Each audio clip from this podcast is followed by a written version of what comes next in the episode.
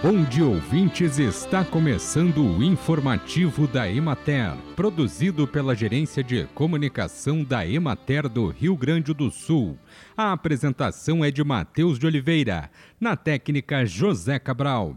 A safra do abacaxi em terra de areia, tradicional região produtora da fruta, teve perdas em torno de 20% acima da média esperada. Com o excesso de chuvas no período da última primavera, houve um aumento na ocorrência do fungo Fusarium, res responsável pela doença fusariose, que causa o apodrecimento dos frutos. As perdas causadas pela infecção já são previstas todos os anos, mas no final de 2023 elas ocorreram 20% acima da média.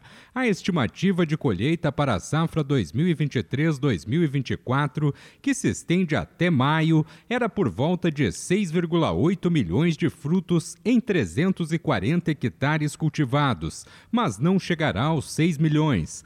A colheita de agosto a outubro foi bastante produtiva, pois os agricultores utilizaram a indução floral, que consiste na aplicação de fertilizantes para induzir a floração da planta, aumentando assim o rendimento das culturas. Dessa forma, os produtores conseguiram adiantar a safra anterior a novembro. A maior parte do cultivo é conduzida para dar frutos em dezembro por conta do aumento na demanda de consumo que ocorre nesse período no litoral gaúcho. Em Terra de Areia existem 110 famílias envolvidas diretamente na produção de abacaxi, além dos trabalhadores rurais que prestam serviços nessas lavouras.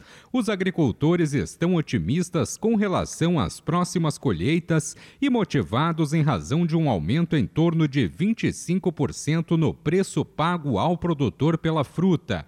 O reajuste ocorre em função da diminuição na quantidade de abacaxis produzidos. Bem, e por hoje é isso, nós vamos ficando por aqui, mas amanhã tem mais informativo da Emater. Um bom dia a todos que nos acompanharam e até lá!